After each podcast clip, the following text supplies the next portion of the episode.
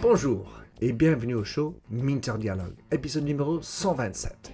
Je suis Minter Dial, votre compère et hôte pour ce podcast, fier membre du réseau Evergreen Podcasts. Pour plus d'informations et pour explorer les autres podcasts sur ce réseau sélectif, allez visiter leur site evergreenpodcast.com. Mon invité aujourd'hui est mon ami Philippe Pierre. Philippe est docteur en sociologie de Sciences Po, qui a réalisé son parcours professionnel dans le domaine de la gestion des ressources humaines. Il a d'abord exercé dans le secteur pétrolier chez Total, puis a été notamment DRH dans la division de luxe de L'Oréal et directeur de la formation de la division coiffure de L'Oréal. Il est aujourd'hui consultant expert en management interculturel, conférencier et formateur reconnu. Il est également auteur prolifique et on publie plus d'une quinzaine d'ouvrages, plus un grand nombre de papiers et articles dans le milieu académique. Dans cette conversation avec Philippe, nous discutons de sa nouvelle publication, L'archipel humain. Vive la rencontre interculturelle aux éditions Charles-Léopold Mayer, ainsi que le rôle du travail dans la formation de l'identité de soi, la raison d'être de l'entreprise, combien le rôle des RH a changé la transformation et bien d'autres sujets. Si ce podcast vous a plu, merci de prendre quelques instants pour laisser une revue sur votre service de podcasting préféré. Plongeons alors dans cette nouvelle émission. Philippe Pierre, quel plaisir de t'avoir sur mon podcast. Ça fait, oh là là, quelques décennies qu'on se connaît. Nous nous sommes rencontrés dans la grande boîte euh, de L'Oréal et depuis, nous deux, nous avons creusé des, carrières, euh, surtout d'indépendants, d'auteurs et, et partage là-dessus. Dans tes propres mots, comment tu souhaiterais te définir, Philippe? Euh, D'abord, Minter, le plaisir est vraiment partagé. C'est un, privilège et un honneur que de, pouvoir en fait te répondre à tes questions et puis partager. Oui, je me définis moi comme un praticien de ressources humaines qui a toujours été euh, intéressé par le ciel des idées. Et donc, en plus de mon, ma carrière d'homme de ressources humaines, j'ai toujours eu à cœur d'enseigner dans différentes institutions et puis également faire de la recherche en sciences sociales. Et je pense très important, et je sais que tu le partages, Minter, de mettre ensemble pratique, enseignement et recherche. Tout à fait d'accord. L'histoire d'avoir été opérationnel, dans le dur, c'est quelque chose de très, très structurant. Et on arrête de faire du blabla parce que les consultants qui disent Yaka. ouais, ils sont simplement sur euh, l'étoile et il convient d'être aussi sur le chemin, de fixer un cap, l'étoile et le cadre, le chemin, les deux. Ouais. Et ça, c'est de l'ordre de la contradiction, hein, c'est pas de l'ordre de la superposition. Mais j'aime bien ton expression, ouais. être dans le dur, c'est intéressant ça. C'est de la contrainte que naît l'autonomie. Oui, c'est peut-être une expression que j'emploie en, partant de, l'anglais. Mmh. Il, y a, un livre que tu avais écrit euh, par le passé, parce que tu as écrit plein de livres, je ne saurais même pas dire combien. Une petite quinzaine, oui. Et puis souvent des collectifs, avoir le bonheur, tu vois, d'écrire à plusieurs, c'est très important. Mmh, et c'est très différent d'écrire à plusieurs que ah d'écrire à soi-même. Ça, je sais aussi. Ah, mais il, t'avait écrit sur les expatriés tu avais décrit, il me semble, si je me souviens bien, cinq profils différents, mmh. et dont deux qui étaient plutôt favorables à de bonnes expatriations euh, réussies dans le temps. Euh, c'est comme ça que je le décris, Philippe. Voilà le, le, souvenir que j'en retiens. Est-ce que, est-ce que tu peux dire si ces cinq profils se restent pareils selon toi euh, et où, comment est-ce que ça a changé depuis? Ah oui, oui, oui, oui, avec plaisir. Euh, c'est vrai qu'en fait, j'ai réalisé euh, cette, euh, cette, thèse de sociologie là, sur les expatriés. et donc, ça m'a donné l'opportunité de rencontrer des centaines de, personnes vivant un dépassement de frontières physiques, mais qui est, et tu le sais mieux que moi, toujours un dépassement de frontières psychiques, mentales et sociales. Et à l'intérieur de mes travaux, j'ai été saisi par une chose, c'est que j'avais l'impression, en fait, assez souvent, ouais, d'avoir en face de moi des personnes qu'on étiquetait comme l'américain du building, comme la jeune femme du comité de direction espagnol. Et en fait, une seule étiquette ne suffisait pas. Et ce sont même, je vais te dire, des gens qui bricolaient leurs identités. qui, dans la journée, euh, utilisaient une ou deux langues de travail, élevaient leurs enfants dans une troisième et parlaient à leurs parents dans une quatrième. Et ça, cette figure du bricolage, cette figure de la créolisation, c'est une figure qui m'a toujours passionné. Alors, les, cinq stratégies identitaires, c'est comme ça qu'en sociologie, on les baptise. Cinq manières d'être étranger et de jouer à l'étranger pour conquérir du pouvoir. Euh, en certaines situations, renforcer un accent, euh, choisir euh, d'arborer un signe d'un pays en fait où on est né, une coiffure, le blanchiment d'une couleur de peau. Tout ça, en fait, ça participe de ce qu'on pourrait appeler une manipulation en situation de son rapport à l'origine. Et donc, mes cinq stratégies, ça, allait du, de ceux que j'ai appelés des conservateurs.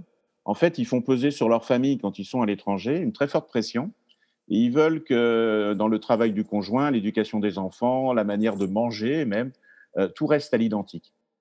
En fait, on sait très bien que ce n'est pas possible. On ne peut pas ni poser sa culture à un porte-manteau, euh, ni même euh, construire un mur autour de soi, parce qu'on est toujours perdant. Mais ceux-là, les conservateurs, en général, ils repartaient après une expatriation et ils revenaient dans leur filiale d'origine. Puis à l'autre bout, simplement pour pas être trop long, mais à l'autre bout, j'avais baptisé euh, des personnes que j'appelais des convertis, pas au sens religieux, mais c'était des personnes qui euh, étaient des marins qui, d'une certaine manière, étaient arrivés à un seul port d'attache. Et s'ils étaient euh, canadiens, nigérians ou américains, une fois en France, ils souhaitaient être, j'allais dire, presque plus français que les Français. Hmm. Et donc, le nom de leurs enfants était rattaché à l'histoire de France. Euh, ils s'enorgueillissaient de nous dire que le lundi, qu'ils étaient allés voir deux ou trois châteaux euh, des pays de la Loire le samedi ou le dimanche. Et donc, cette conversion culturelle, c'est un effort de réécriture de soi qui est toujours un peu douloureux. Et puis, euh, je t'en donne juste, Minter, une troisième, les transnationaux. Alors, eux, les transnationaux sont des héritiers. Leurs parents, leurs grands-parents étaient diplomates, étaient militaires, étaient dans l'humanitaire. Ils sont jamais à l'étranger, à l'étranger. Ils, peuvent toujours activer, en fait, un relais, une ressource qui les amène à décoder, décrypter le pays dans lequel ils vont être euh, projetés ou tout simplement continuer leur parcours. Ces, ces transnationaux sont les gagnants de la mondialisation. Pendant leur parcours scolaire, ils ont œuvré dans une, deux ou trois langues. Ils ont pratiqué euh, des case studies dans lesquels ils ont pris des rôles. Ils ont joué. La notion de jeu me semble très importante. Ils ont joué aux échecs, c'est-à-dire que tu as plusieurs logiques euh, de pièces sur l'échiquier. Euh, d'autres jouent aux dames, c'est pas la même chose. Ils sont tout entiers ce qu'ils sont dans ce qu'ils sont. On voit bien d'ailleurs hein, en termes de personnalité ou de, façon d'être. Et donc euh, voilà, ben, si tu veux, moi ça m'a passionné. J'étais un garçon qui a pris l'avion pour la première fois grâce à l'entreprise. Et donc ça m'a passionné de donner à voir comme ça cinq manières d'être étranger à l'étranger. Les deux autres, je les ai appelés les opportunistes et puis euh, le dernier, je, ne me souviens plus du dernier, mais je vais le retrouver. Euh, mais, mais, si tu veux, c'est une réflexion sur l'idée que si tu définis quelqu'un par une seule étiquette, tu peux être à peu près sûr que la personne, en fait, euh, va te dire non, je suis beaucoup plus que vous croyez que je suis. Ça touche à beaucoup de choses, là. Ah bah oui, et de ton parcours. non, mais dans la vie courante, si on veut dire aujourd'hui aussi, euh, je, vais arriver, mais euh, dans, dans, la notion de, de changer son accent, mmh. c'est aussi jouer, car euh, je, je, pense qu'en tant qu'acteur, le principe de, de prendre l'accent du, du, personnage, j'ai voulu ça et, et j'ai trouvé ça plaisant, tout comme vouloir apprendre une chanson, bien le jouer. Et, et, donc, quand je suis, enfin, de toute façon, quelle que soit la langue qu'on parle, on a toujours un accent. Je dis, ah, oui, en français, je peux avoir un accent, euh, on peut, on peut avoir un accent de Lille, euh, de Paris, de Marseille, etc. Donc, euh, ces accents e-, existent toujours. On a, on a l'impression que le mien est le bon, mais ça fait partie des, problèmes quelque part dans les intégrations.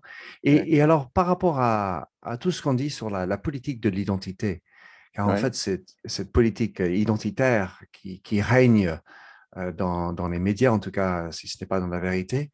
Euh, mmh. Comment est-ce que tu vois euh, ces cinq stratégies aujourd'hui et combien ça, ça doit changer de l'avant, vu par exemple qu'on ne voyage pas tout autant qu'avant? Ouais.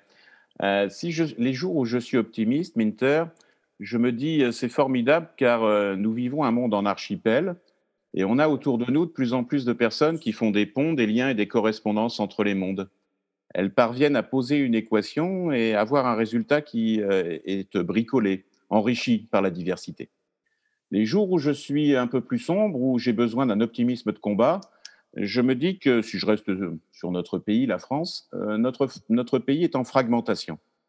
C'est-à-dire qu'on a de plus en plus de mal à aller à la rencontre vraiment, à la rencontre de quelqu'un d'une autre origine sociale. Et euh, tout nous pousse d'une certaine manière à se recroqueviller. Et en fait, ce jeu, euh, c'est un jeu d'équilibre entre les racines et les ailes. Mais pour que quelqu'un, en fait, aille à la rencontre de l'intelligence de l'autre, aille à la rencontre de quelqu'un qui ne lui ressemble pas, euh, moi, je crois que c'est une, euh, une morale de l'énergie et euh, c'est une question de don, et notamment en direction de ceux qui n'ont pas la chance, très tôt, très jeunes, d'avoir eu le goût des voyages parce que c'était très cher, de ne pas vivre en plusieurs langues et de jouer sur la tonalité des accents. En fait, mon propos, il est social. On doit, on, doit, on doit ouvrir en fait à la rencontre interculturelle. Et ceux qui ont eu cette chance-là doivent, euh, par l'enseignement, par le compagnonnage, par un certain nombre d'apprentissages, doivent se tourner en direction de ceux qui ont moins reçu. Ça, j'en suis convaincu. Et tu vois, ces deux figures, l'archipel d'un côté optimiste, la fragmentation pessimiste de l'autre, elles constituent, je pense, à la fois les grandes lignes du débat politique actuel, mais plus largement, en fait, l'horizon de ce que j'appelle la rencontre interculturelle. Et, mon axe de questionnement tourne vers l'idée de, de, l'appartenance mmh. et le sens de l'individu. D'accord. Car l'individu qui, qui sent la douleur, c'est une expression euh, très personnelle. On ne peut pas juger la qualité de ma douleur par rapport à mmh. la tienne. Mmh. Donc, c'est quelque chose qui me permet de m'identifier, m'identifier, pardon. oui. Donc, j'ai à la fois le besoin de sentir moi-même, mon individualité, et d'appartenir. Or, aujourd'hui, quand on est sur du multiculturalisme, euh, quand on parle de, de la nation, euh, c'est deux choses très différentes. parce que autant le multiculturalisme, c'est une belle parole, autant de parler de du nationalisme, c'est le contraire, quelque part. Alors que c'est pas, enfin, les États-Unis étaient basés sur du nationalisme multiculturel. Mais à la fin, aujourd'hui, vu qu'on vit dans un monde où tout est ouvert et tout est transmissible quelque part, enfin, pas pour tout le monde évidemment, comme tu dis, il y a des gens défavorisés qui n'ont pas de chance de voyager et tout, mais la notion de l'identité nationale me semble euh, affaiblie aujourd'hui. Et, euh, il y a quelques mois, à un moment où cet enregistrement se fait, j'ai vu des, scènes où des policiers en France euh, interdisaient, donner des amendes aux gens qui portaient le drapeau français. Et, donc, aujourd'hui, on est, face à, euh, quand on, voyage, je, transporte quelle identité aujourd'hui? Est-ce que j'ai droit de porter un nationalisme? J'adore la nourriture française, j'adore l'esprit critique de France, etc. C'est presque mal vu d'avoir des expressions nationalistes euh, à l'extérieur, ou en tout cas même dans son propre pays. Oui, alors il y a, beaucoup, beaucoup de choses là dans ce que tu exprimes. Euh, d'abord, il y a un proverbe irlandais que je vais mal citer, mais euh, un étranger est un ami qu'on ne connaît pas encore. Et je trouve que c'est intéressant parce que ça nous amène à distinguer euh, le patriotisme et le nationalisme. Pour moi, le patriotisme, en fait, c'est avoir la chance de changer en échangeant sans se perdre ni se dénaturer. Hein, c'est une formule du philosophe Édouard Glissant changer en échangeant sans se perdre ni se dénaturer. Euh, conscient de ce que je peux t'apporter, à toi qui es différent, étrange, étranger, je vais essayer de te donner le meilleur de ce que j'ai pu euh, avoir dans ma vie, mon éducation, les livres que je lis, la cuisine que je déguste, les amitiés qui sont les miennes. Et d'une certaine manière, nous allons accéder à un commun, à un universel. Ça, c'est le patriotisme, dans ma conception. Le nationalisme, euh, c'est un mouvement de recroquevillement. il y aura une extraordinaire croissance des racines et il y aura finalement très peu d'ailes. Or, moi, je crois à cet équilibre des racines et des ailes, et je crois en fait à cette perspective où il convient de s'ouvrir patiemment aux bonnes raisons des autres. Et donc, je voudrais avec toi aussi distinguer euh, la diversité et l'interculturel. La diversité, c'est le caractère de ce qui est pluriel. Pour moi, ce n'est pas un idéal. C'est-à-dire que depuis euh, notre naissance jusqu'à trépas, nous sommes euh, différents.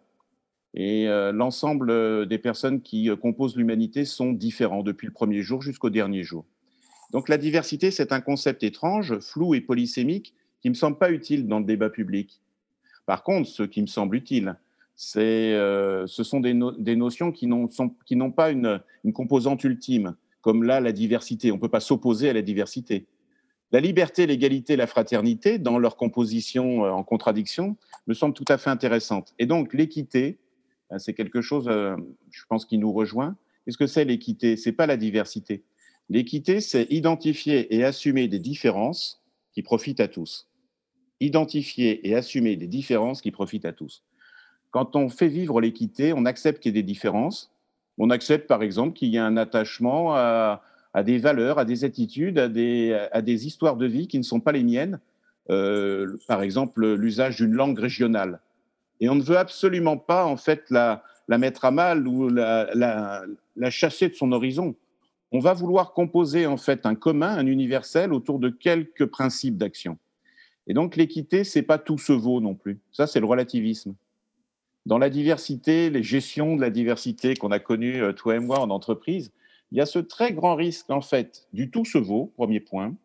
Il y a ce très grand risque derrière de la victime que l'on désigne, celui qui est dans la majorité. Et il y a le très grand risque de découper une population par petites communautés d'appartenance. Ça, c'est une réalité que dans mes, travaux, euh, j'appelle multiculturelle le verbe fort, c'est coexister. On vit côte à côte. Moi, j'en appelle à, l'interculturel, c'est-à-dire à la possibilité d'intégrer. Et j'ai une citation que je prends souvent de Claude Lévi-Strauss. L'important n'est pas d'ouvrir les autres à la raison. L'important est de s'ouvrir patiemment aux bonnes raisons des autres. Et donc, une posture équitable, un horizon interculturel, c'est un horizon de questionnement sur soi, c'est le premier pas. Et ça, je pense que ça nous rapproche aussi, Minter. On doit s'étonner volontairement. Quand, euh, comme toi, on a été projeté dans un très grand nombre de pays, qu'on a la chance, comme tu as cette maîtrise parfaite, d'user de différentes langues, on doit d'abord s'étonner et suspendre son jugement. Tu, partages cette idée, euh, Minter, d'étonnement volontaire? J'adore. Et euh, je ne peux pas m'empêcher de penser à, à qu'est-ce qui amène ce genre de, d'esprit. Car si on veut changer un peu le monde autour de nous, comment est-ce que quelqu'un qui écoute peut onboarder, comme on dit en anglais, embarquer ce genre d'idées euh, si je ne l'ai pas encore? Et, il y a pour moi un, problème, euh, un problème, un enjeu qui est d'arriver à estomper son ego afin de pouvoir écouter justement Ouais. Il y, a, il y, a, un sociologue français que j'apprécie beaucoup, qui avait été mon, mon, professeur à Sciences Po, qui s'appelle Norbert Alter, A-L-T-E-R. Norbert a fait un très très beau livre qui s'appelle La force de la différence, itinéraire de patrons atypiques. Et euh, il s'est attaché à des personnes qui étaient toujours perçues comme minoritaires, du point de vue de la couleur de peau, du point de vue du genre, du point de vue des situations de handicap, visibles ou invisibles. Et avec euh, le courage en fait d'une existence et avec des ressources, ils étaient parvenus à inverser leur destin et à renverser le stigmate. Et donc, ta question, je la, je la prends dans ce sens-là. En fait, Norbert insiste sur euh, ce qu'il appelle des faits, comme dans les contes de fées. Et euh, qu'est-ce qui fait que tu réécrives ton parcours? Je crois que la première chose, en fait, c'est l'occasion d'une rencontre. Un peu comme dans le film, tu te souviens, Billy Elliot, ce jeune dans un quartier ouvrier qui voit sa vie totalement réinventée, car il a eu la chance d'avoir un regard qui s'est porté sur lui. Et tu te souviens, Minter, c'était cette professeure de danse. Mmh, cette, femme, c'est une fée. Cette femme, c'est quelqu'un qui donne l'occasion d'une rencontre et qui va voir avec force et avec courage le papa de Billy Elliot et qui lui dit Votre fils, monsieur, a quelque chose que les autres n'ont pas. Et donc, ça, c'est le premier élément. Si on veut, en fait, à un moment donné, que nos contemporains et peut-être nous-mêmes, nous ne nous enfermions pas dans le recroquevillement et l'entre-soi. Il faut favoriser, parfois même contraindre, d'aller à la rencontre de quelqu'un d'une autre classe sociale, d'un autre quartier que le nôtre, d'une autre trajectoire que la nôtre. Ensuite, il faut être un aimant opportunité, c'est-à-dire en fait, peut-être euh, assez fréquemment, se dire, bah, ça fait six mois que j'y pense, et quelles sont les personnes utiles que j'ai fait rencontrer à des gens euh, que j'estime intéressants. Ça, c'est la notion d'aimant opportunité, et c'est la notion euh, presque, tu sais, pour le dire de manière un peu moins poétique, de carnet d'adresses sur pattes. Nous sommes tous des carnets d'adresses sur pattes. Et donc, on devrait beaucoup plus dans nos vies et surtout euh, dans le champ des organisations des entreprises, nous inviter en fait presque, oui, nous obliger à créer ces liens, ces, rencontres avec des gens qui euh, ne nous ressemblent pas tout à fait. Puis après, c'est euh, un autre facteur important, c'est l'estime de soi que l'on a quand on réussit socialement à un moment donné et que l'on va se dire, mais moi aussi, j'étais capable. Et là, il y, il y a un instant de révélation quasi photographique et puis, j'étais sensible aussi, Minter, à ce que tu as exprimé tout à l'heure sur la douleur de l'étrange étranger. Dans des parcours atypiques, il y a toujours quelque chose de l'ordre de la fissure, il y a toujours quelque chose de l'ordre de la dissonance. Acceptons une fois pour toutes l'idée qu'en face de nous, on n'a pas un sujet ou un individu, on a une personne. Et la personne, elle est toujours comme le diamant, elle est toujours polyfacétée. Je me souviens un jour dans, dans mes entretiens et les travaux dont tu parlais tout à l'heure sur les expatriés, je me souviens d'un monsieur qui m'avait sorti deux passeports qui étaient les siens. Il avait un passeport indien et un passeport américain. Il me les montre et il me dit euh, Philippe, je suis les deux à la fois. Je suis ni ça ni ça. Je ne suis pas dans le ou, je suis dans le et. Et alors il m'avait ajouté avec beaucoup de, de force, en prenant son passeport indien, ça c'est l'enfance de l'humanité. Et il avait pris son passeport américain et avec beaucoup, beaucoup de nuances, il avait dit, ça c'est peut-être l'humanité dans l'enfance. Et ça, j'avais trouvé ça merveilleux, car cet homme était les deux à la fois. En fait, il était plus que ça. Il était ça et ça et ça. Quand on, a la chance de, et en conversant avec toi, j'ai cette chance, quand on a la chance de faire face à des personnes comme toi qui bricolent leurs identités, qui se nourrissent des voyages et des rencontres, on n'est pas dans le ou, on ne se pose pas en s'opposant. On est dans le et et la multiplication des formes d'enracinement. Mais attention, ça ne se fait jamais ordre des ressources que l'on a ou pas et des personnes que l'on rencontre ou pas. Et ça, ça devrait, euh, dès notre plus jeune âge, être favorisé par l'école, cette possibilité de rencontrer des carnets d'adresses sur pattes. Tu, partages, Minter, cet, cet horizon de la société en réseau de réseau. Hein hmm. euh, c'est marrant. Donc, euh, là, je, je, prends la notion de carnet d'adresses, donc un réseau.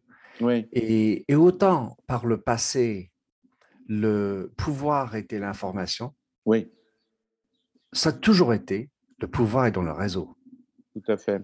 Et, j'aimerais aussi embarquer sur l'idée de, son identité euh, qui est construite aussi avec et par les gens avec lesquels on, s'associe. Ouais. Et, quand tu veux partager ton carnet d'adresse, je pense que la manière que tu le fais euh, est aussi un élément de qui tu es. Tout à fait. Car en fait, il y a discrétion qui est nécessaire et respect de, le côté personnel de quelqu'un, car cette personne peut être un grand patron, patronne, grande entreprise, et c'est pas, il ou elle n'a pas forcément envie d'avoir un email euh, qui va faire de la vente de quelque chose, car tu l'as mis en contact avec. Et, euh, je pense à ça dans la manière que les gens construisent leur carnet d'adresse parfois, qui est de manière très transactionnelle. Des gens sur LinkedIn qui, qui essaient de te connecter avec toi, car c'est toi qui as un grand carnet d'adresse. Oui, tout à fait. Ah, là, il y a beaucoup de choses aussi dans ce que tu exprimes. Euh, d'abord, ne confondons pas information disponible et structuration de la connaissance. Euh, nous sommes nombreux à avoir dans le creux de la main, grâce à l'ordinateur qui est notre téléphone, de l'information disponible. Mais en fait, ce qui transforme une vie, c'est de la structurer en connaissance. Et on la structure en connaissance par des rencontres, on la structure en connaissance par de l'apprentissage long et patient, la dimension du temps, du temps long. Hein. Et on la structure en connaissance aussi par des personnes autour de nous qui ont l'exigence de nous poser des contraintes. Et donc, quand on, de mon point de vue, hein, si on veut s'ouvrir à l'intelligence de l'autre, et c'est un travail euh, quotidien, incessant, on n'arrive jamais au bout, c'est une métamorphose. Il n'y a pas de début, il n'y a pas de fin. Euh, on doit accepter à un moment donné cette contrainte qui rend autonome. Et ça, j'appelle ça un cadre. Alors ça peut être un cadre politique, l'État-nation. Ça peut être euh, un professeur qui va, avec euh, le sens du détail, revenir en fait sur nos imperfections. Ça, c'est quelque chose qui, dans notre société, me semble-t-il, hein, est un peu en, perdition. Et si on veut être dans des formes d'intelligence collective et si on veut aider des gens qui sont moins bien nés que nous à être davantage libres, on doit peut-être, tu vois, restaurer euh, certains cadres. Le cadre du temps long, le cadre de l'apprentissage exigeant. Euh, et ces, grands lieux collectifs aussi pour euh, nous manquent. la ferveur dans un stade, c'est éphémère. des personnes qui pourraient être dans certains systèmes de pensée et croyances religieuses et qui se voient tout d'un coup portées par une ferveur collective, c'est quelque chose que je ne connais pas moi, car ce, ce n'est pas mon horizon de pensée, mais je comprends très bien en fait que ça puisse avoir une, un intérêt et même une puissance. Non, nous, nous, sommes dans une société de ce point de vue qui me semble assez, euh, assez marquée par la marchandisation des choses et par des logiques comptables et gestionnaires. Une fois qu'on a compté le nombre de personnes de nationalités différentes dans un tableau de bord, on se dédouane de la rencontre. Et ça, ça fait un lien avec ce que tu as exprimé tout à l'heure. Euh, et ce qu'on a partagé, c'est la, le caractère dangereux des notions de diversité qui souvent nous amène en fait à rendre compte plutôt qu'à agir. Et quand on est dans une posture interculturelle, on accepte la contradiction, on accepte la dissonance. On accepte en fait que quelqu'un, euh, les soirs de, match, euh, un compatriote à nous, un jeune Algérien euh, qui est devenu français, quand il est passé jeune adulte, et dans les mains le drapeau de l'Algérie, si l'Algérie gagnait un jour à nouveau la Coupe d'Afrique des Nations et le drapeau français ce n'est pas du tout, en fait, pour moi, contradictoire. Ça participe de ce mouvement du de la créolisation de nos existences. On n'est pas tout à fait d'ici, pas tout à fait de là-bas, mais à un moment donné, en fait, on nous donne la possibilité d'être ici et là-bas en même temps. Et ça, je sais que bon, c'est une grande partie de ton histoire aussi, euh, et je crois aussi un peu de la mienne. C'est euh, arrêter de célébrer une, une société du ou dans laquelle on se pose en s'opposant c'est chacun dans sa vérité, c'est la, c'est la tienne ou la mienne, c'est euh, John Lennon ou Paul McCartney. Hmm. Et éventuellement, des, voilà, éventuellement, Dead. Exactement. Et éventuellement, en fait, d'autres groupes comme ceux que tu adores qui vont réinventer l'histoire de la musique. Et donc, acceptons à un moment donné de passer du ou au et, de la pyramide à l'archipel. Et ce ne sont pas en fait une substitution des modèles, ça c'est paresseux. C'est une coexistence des formes. C'est difficile hein, de, défendre cette conception dans le champ de la politique, c'est difficile de la défendre dans le champ de l'entreprise et du travail, mais je crois que c'est en lien avec beaucoup d'attentes de jeunes et de moins jeunes de nos sociétés. Des migrants, des personnes qui vivent une relation aux diaspora, des exilés, des personnes mobiles, qui ne sont pas en fait euh, dans une mondialisation heureuse, mais qui, par euh, des épreuves euh, fréquentes, accèdent à une forme de libération et d'émancipation. Ça, ce mouvement-là, moi, je l'appelle interculturel. Welcome, change agents, to your go to place for stories that ignite your spirit, fuel your purpose, and connect us all. We believe in the incredible power of the human spirit, its boundless resilience, and the inspiration it brings to our lives. On the Driving Change podcast, we'll journey together through the extraordinary yet very relatable experiences of some of the most amazing people on earth. Our mission? That through these stories we might just spark change within you and awaken a newfound motivation to harness your unique gifts to make a real difference in the world. So get ready to be inspired and join us on this incredible adventure. You can find the Driving Change podcast on Apple Podcasts, Spotify, iHeartRadio, or wherever you love listening to your favorite podcasts. Alors, dans l'idée de, du et du versus ou euh, c'est quelque chose qui rejoint ce que tu as dit tout à l'heure, d'être toujours en, quand tu apprends d'autres, euh, tu, tu cherches à, alimenter, à grandir qui tu es, dans le et. En revanche, en entreprise, c'est pas de bisounours, c'est mmh. moi contre eux. Il y a la concurrence, il y a, euh, si tu es fan d'un club de foot, c'est eux contre les autres. Et, donc, cette notion de, confrontation existe euh, dans les nations. On le voit jouer sur le plan mondial tout le temps. Ça existe euh, dans, dans un pays, ma ville contre la tienne, par exemple au foot, je préfère au rugby. Euh, et ça existe aussi dans les, les, ressources de ma famille. Ma famille est plus importante que la tienne. Tout à fait. Et, et c'est pas possible de diverger de ça. Et parce que tu as besoin d'avoir des loyautés.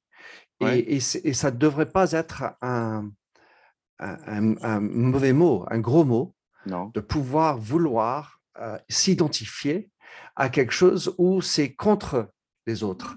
Et aujourd'hui, il me semble qu'on a perdu cette capacité, tout comme, enfin, on n'est pas bon dans la complexité de cette identité, chacun est différent, chaque personne est remplie de plein d'expériences différentes.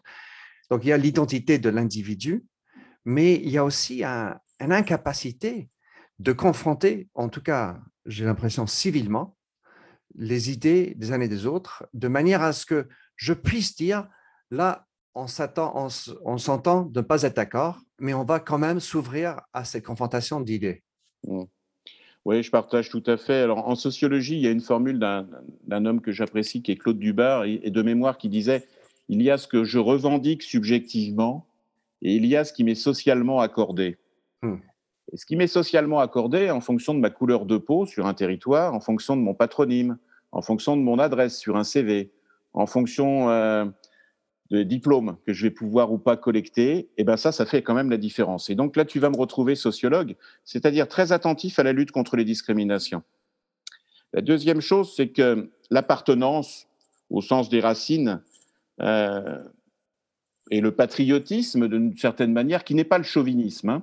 Le patriotisme, c'est la connaissance euh, de ce qui a fait notre présent sur le territoire où je suis né, et ce qui m'amène en fait à connaître euh, en détail euh, ce petit air qui flotte euh, là où je suis né, où j'ai grandi, et les, nourritures que l'on pouvait déguster, ou tout simplement la langue qui était la nôtre. C'est un point de départ.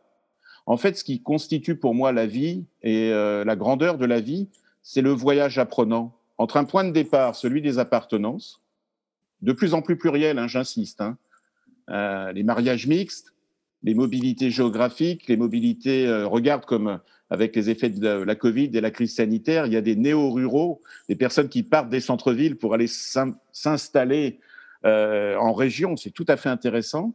et donc ça, j'insiste là-dessus. Le point de départ, ce sont les appartenances, les racines. Le point d'horizon, ce sont les ailes. Entre les deux, en fait, qu'est-ce qu'on doit faire? Lutter contre les discriminations. Comment on lutte contre les discriminations? Euh, en créant de grands événements collectifs. Euh, il y avait autrefois le service national. Je crois qu'il avait euh, quelques vertus. aussi. Je crois. Parce qu'en fait, il nous, à un moment donné, en fait, il nous amenait à nous contraindre à sortir de notre condition et notre classe sociale pour aller à la rencontre de quelqu'un qui ne ressemble pas tout à fait. Absolument. Des deux côtés. Hein.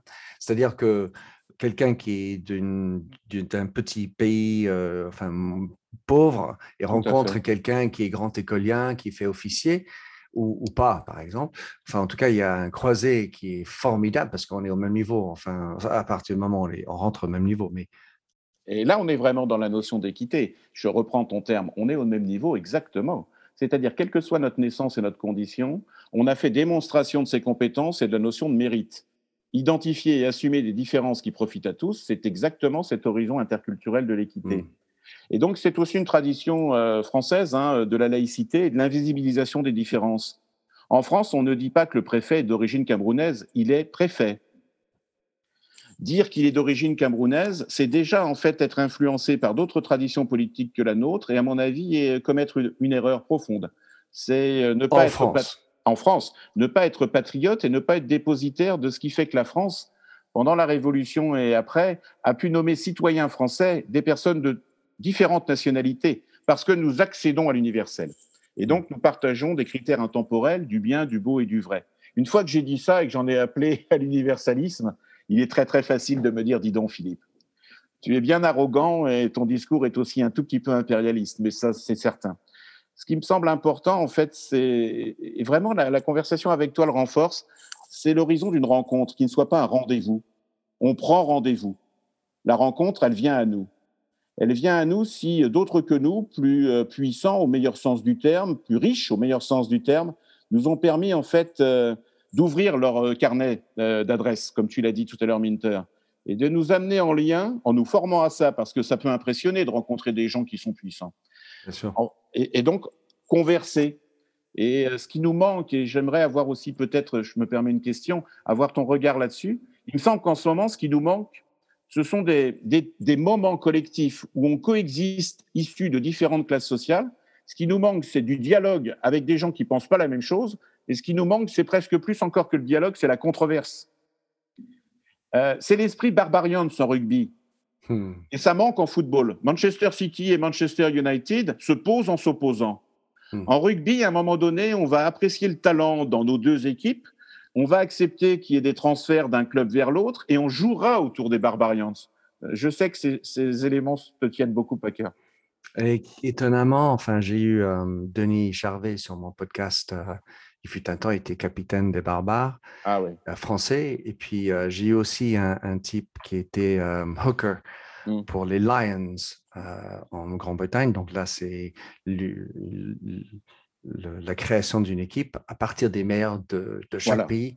Euh, c'est quand même extraordinaire, alors qu'ils ont lutté tout au long de la saison l'un contre l'autre, aussi bien pour le pays que dans leur club. Exactement. C'est quand même deux racines, euh, pour ne pas parler de Racing Club, euh, mais deux racines fortes.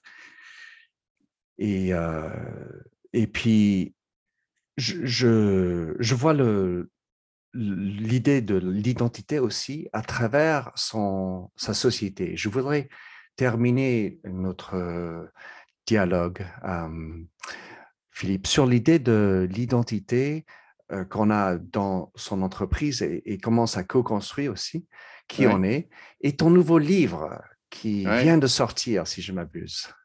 Oui, avec plaisir. C'est un livre que j'ai eu la chance d'écrire avec Michel Soquet, euh, et qui s'appelle L'homme avec un grand H archipel, vivre la rencontre interculturelle. Et euh, en fait, j'aime bien, j'aime bien, nous aimons avec Michel cette image de l'identité comme un massif corallien. Quand tu, quand tu plonges dans la mer et que tu t'approches d'un massif corallien, quand tu le regardes de loin, c'est toujours la même chose.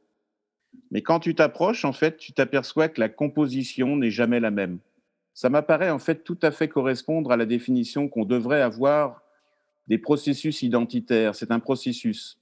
En fait, il n'y a pas de début, il n'y a pas de fin. On doit changer en échangeant sans nous perdre ni nous dénaturer, mais il y a possibilité de se transformer s'il y a des cadres qui nous donnent de l'autonomie. Et donc, cette image que j'emprunte à Lévi-Strauss, à Claude Lévi-Strauss, du massif corallien, elle devrait, euh, tiens, je vais reprendre ton expression, elle devrait nous amener à entretenir des racines. Mais dans un monde de racines, il n'y a pas de début, il n'y a pas de fin. C'est ce que le philosophe Gilles Deleuze euh, appelle un, univers en rhizome. Il n'y a pas de début, il n'y a pas de fin, il n'y a pas de point de clôture. Ça devrait alimenter nos débats politiques, ça devrait nous amener à des logiques du devenir. On est beaucoup trop centré aujourd'hui sur des logiques d'être et de recroquevillement autour d'un être qui serait tout simplement unitaire.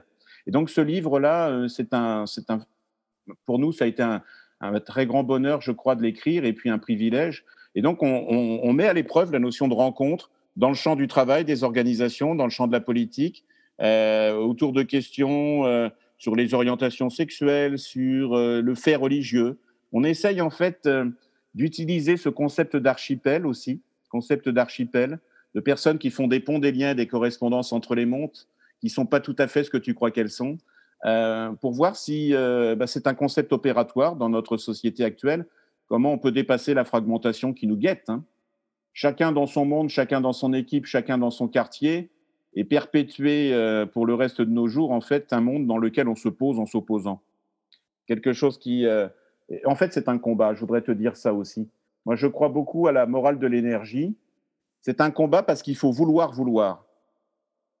Si on se laisse aller, en fait, on va être pris dans les filets de ce monde du ou ton quartier ou le mien, ta condition sociale ou la mienne. Euh, moi, je suis né en plus dans un pays où si quelqu'un fait des études, on lui demande alors tu as fait quoi comme école de commerce, une petite ou une grande? Je suis né dans un modèle de la loyauté dans lequel toute sa vie on est au-dessus ou en dessous de quelqu'un. Ça a une force, hein mais simplement ce que je veux dire, c'est que c'est complémentaire d'autres manières de s'organiser et d'autres horizons. Et donc les temps sont à la coexistence des formes. C'est ce qu'on pourrait appeler l'imaginaire voyageur dans, dans l'archipel. C'est pas un oubli de soi, c'est pas en fait l'idée que tout se vaut. Non, non, non, non, non, non. Je reprends cette, cette phrase. L'important n'est pas d'ouvrir les autres à la raison, mais de s'ouvrir patiemment aux bonnes raisons des autres. En fait, pour le dire de façon un petit peu rapide, c'est la capacité que nous avons ou pas à créer des espaces apprenants pour s'entendre dire des choses qu'on n'a pas envie d'entendre. Et la création d'espaces apprenants, ce sont des espaces de parole qui sont libérés. Avoir la capacité de se casser les os de la tête, de s'étonner volontairement, de suspendre son jugement. Je suis absolument convaincu que ça dépend énormément de notre, des ressources que l'on possède et, des rencontres que l'on fait.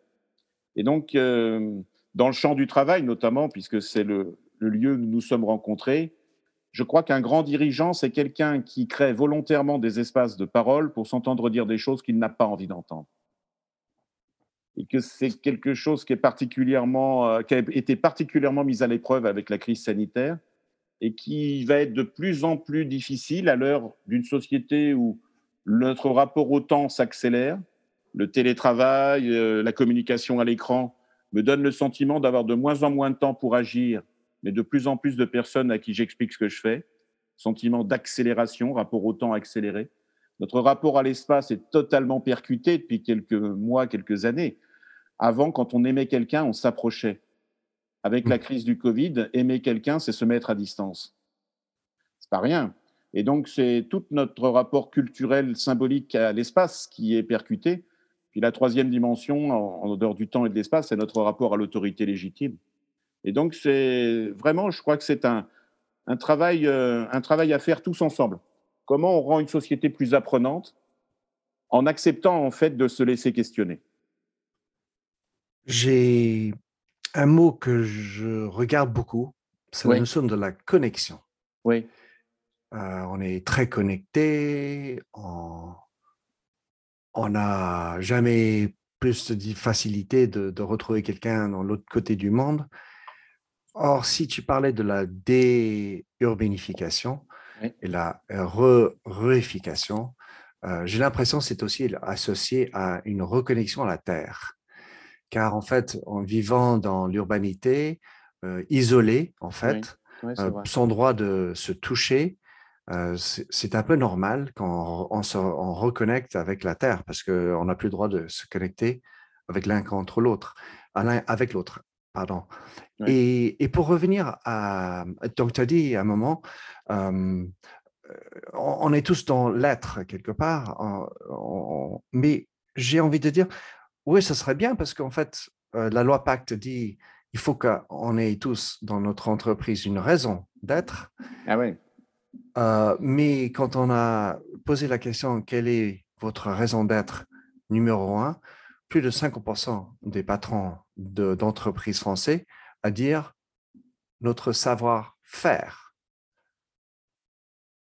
Or, en fait, en fait l'être est constitué enfin, de ce qu'on a fait, mais d'abord, notre raison d'être doit être dans l'être et, pas juste ce que je fais.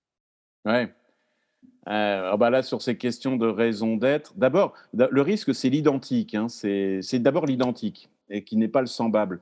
Euh, j'ai toujours eu beaucoup de réticence, moi, par rapport à ces projets d'entreprise qui consistent à identifier des valeurs qui seraient supposées communes et homogènes et ensuite déployer une politique. Euh, le sociologue que je suis distingue toujours en termes de valeurs, les valeurs qu'on affiche, on les écrit sur des brochures papier glacé, tout le monde l'écrit, personne n'y croit. Puis ensuite, les valeurs que l'on pratique, et là, il y a toujours des écarts. je prends souvent cet exemple, mais deux entreprises se rapprochent dans tous les pays du monde, on va célébrer dans un premier temps synergie et performance. Ça, c'est ce qu'on va appeler des valeurs affichées, le prescrit. Puis après, dans la réalité des choses, il y a deux personnes pour un poste. Et en fait, je crois que nous allons de plus en plus être attendus sur un troisième niveau, on va l'appeler le ressenti et le vécu. Explique-moi pourquoi je n'ai pas été choisi, alors qu'il y avait deux personnes pour un poste. Et tu vois, Minter, ce, troisième niveau, du ressenti et du vécu, la création d'espaces de parole qui soient davantage authentiques, euh, ça m'apparaît à mon avis, un des grands axes managériels pour demain que j'appelle une société ou des organisations apprenantes. Et euh, il faut toujours se méfier. En fait, il faut lire le monde en acceptant les écarts, les dissonances et les tremblements.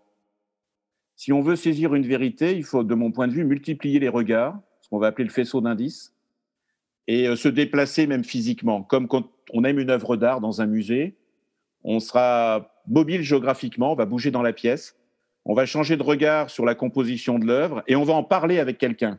Jamais en un seul lieu physique, jamais en une seule fois, jamais tout seul, les trois.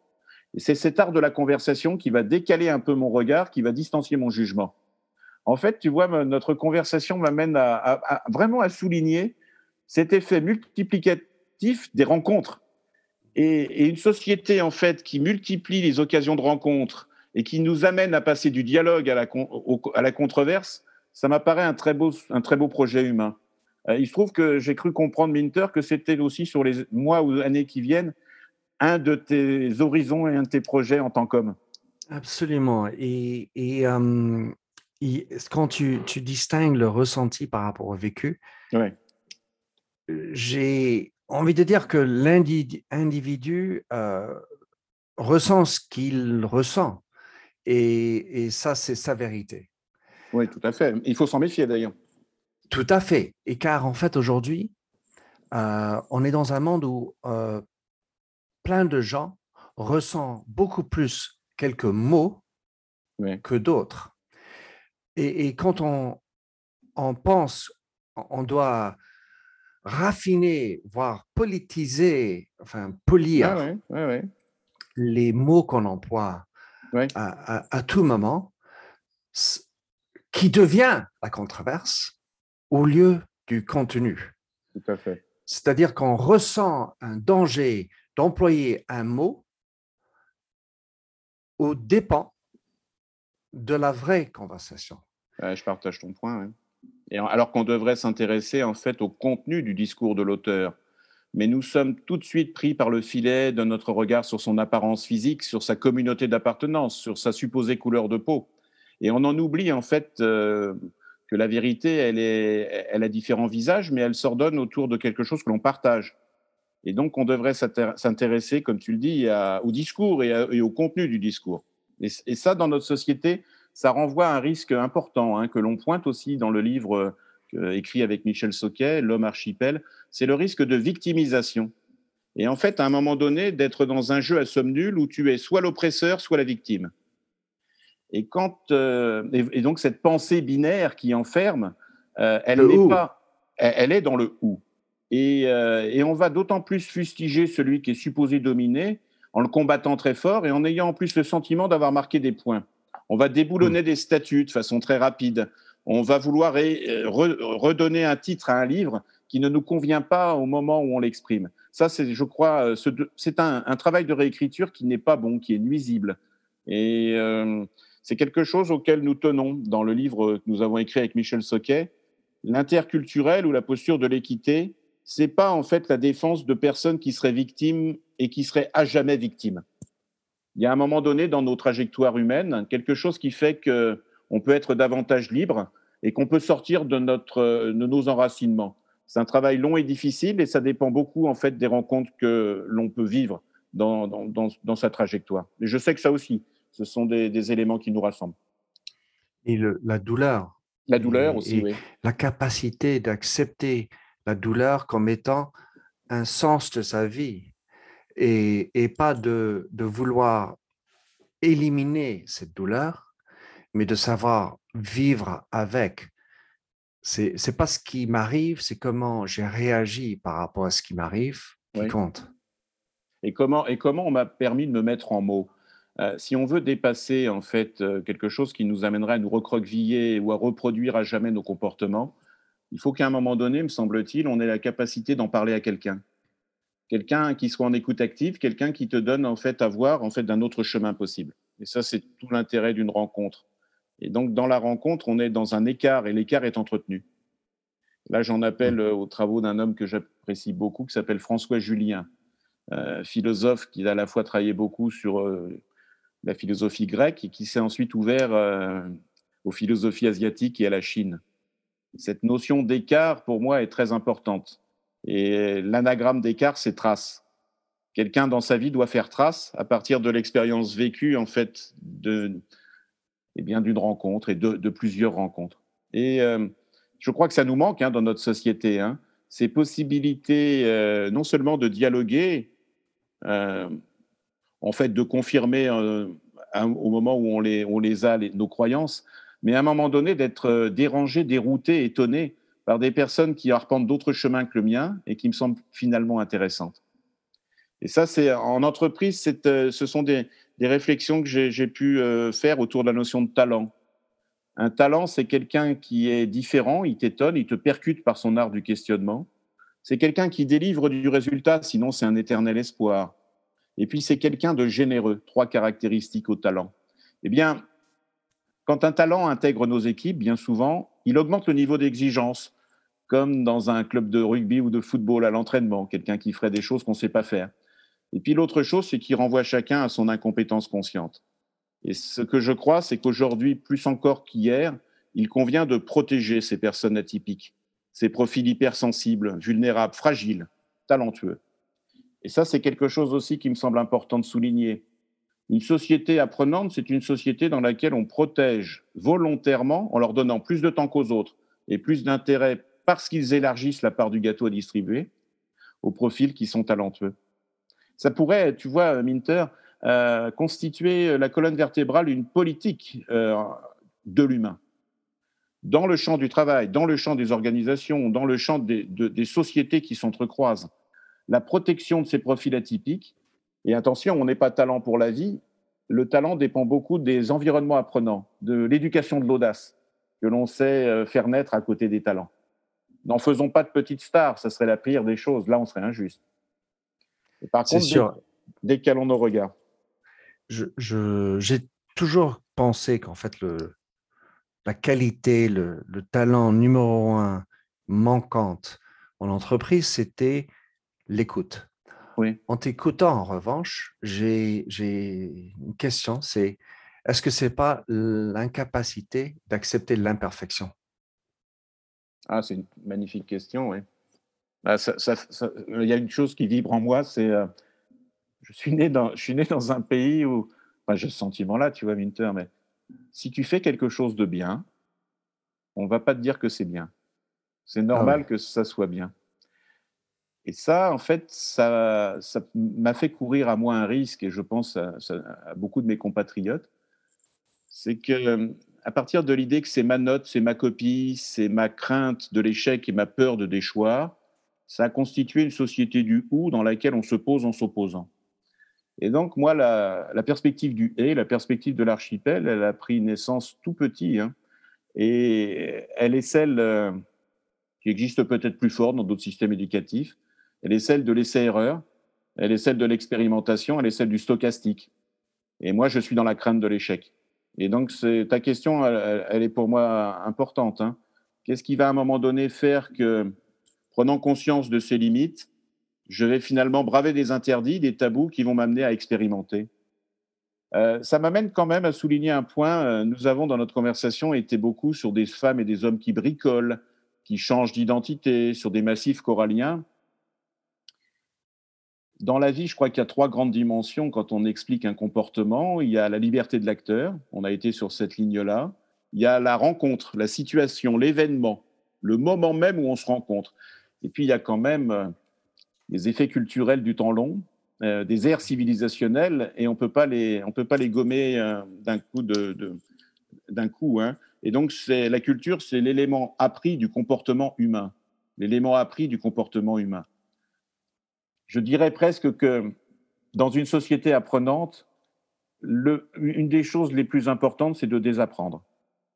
Moi, dans ma jeunesse, si c'était ma copie, ma note et ma crainte de l'échec, il va falloir, j'ai essayé de le faire et des rencontres comme avec toi m'ont aidé, il va falloir désapprendre. Et désapprendre, en fait, c'est pas euh, à un moment donné trouver une seule autre voie, c'est goûter au plaisir d'accepter l'idée que les autres ont des raisons que la raison ignore, ma raison ignore, mais qui peuvent les amener à être euh, dans les processus éducatifs, dans les systèmes de gratification d'entreprise, dans euh, les modes d'élection des élites dans le champ politique différentes du modèle français.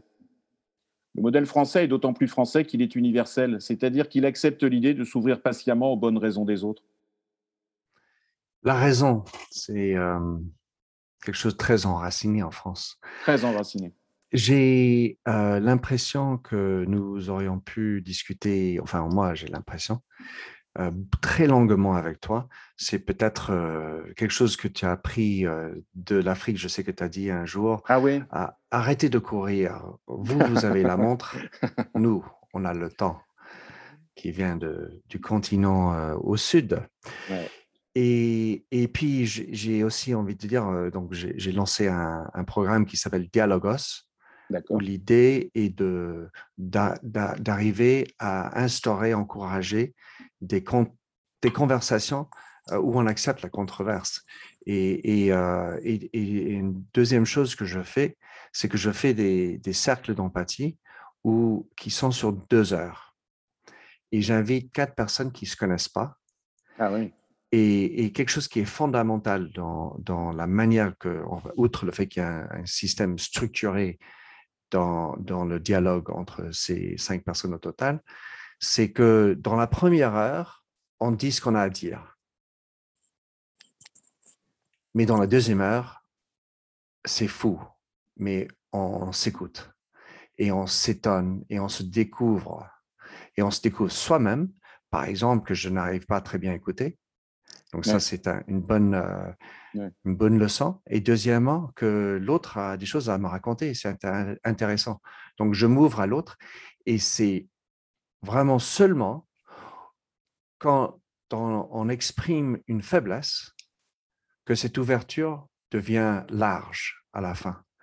Car si je suis toujours dans le parfaire et je sais tout, qui sait tout, ben, le gros bêta, en fait, lui, on a toujours plus de sympathie pour le gros bêta, car il, dit vrai. Philippe, euh, il est temps de nous arrêter sur cela. Je pense qu'on aurait pu vraiment continuer. C'était un énorme plaisir, privilège de parler avec toi. Moi aussi, je voudrais, je voudrais euh, si tu le permets, je voudrais avoir un, un clin d'œil très amical pour un homme qui m'a amené à te rencontrer. C'est Eric Mellet, qui est un ami commun, car sans lui, je ne t'aurais pas rencontré, en tout cas pas Hmm. dans ces conditions de confiance. L'autre chose que je voudrais te dire, c'est que c'était aussi un énorme privilège, et tu fais partie de ces gens qui, pour moi, sont des dirigeants, au sens où quand tu es avec eux, ils sont vraiment avec toi, Présent. présent. Present and accounted for, ça. Euh, Philippe, comment est-ce que les écouteurs qui sont toujours avec nous peuvent euh, s'octroyer ton nouveau livre euh, ou, ou euh, regarder tout ce que tu as écrit, tes œuvres, euh, aller sur tes e-papiers, e-formation, e-produits? Bah écoute, il y, a un site internet qui s'appelle philippepierre.com qui va rassembler une soixantaine de vidéos, par exemple, que j'ai pu produire au cours des années en, équipe. Et puis notre livre avec Michel Soquet paraît donc aux éditions Charles-Léopold Meyer. Et dans une perspective du partage des idées et des connaissances, il sera accessible en accès gratuit au bout de quelques jours. Donc ça, c'est quelque chose aussi qui, euh, je sais, nous rassemble. Une idée, tu la partages et tu en es encore le, le bénéficiaire. C'est comme ça, en fait, que les champs euh, deviennent apprenants. Voilà, Minter, je te, je te remercie infiniment de cette possibilité. euh, je reviens sur cette idée du dialogos. Je, je peux être utile dans cette démarche, ça sera avec grand plaisir. Merci beaucoup, Philippe. Merci de nous avoir écoutés sur Minter Dialogue en français. Vous trouverez tous les liens et références cités lors de cet entretien sur mon site minterdial.fr. Pour vous inspirer, je vous laisse avec une chanson que j'ai écrite dans ma jeunesse, A Convinced Man.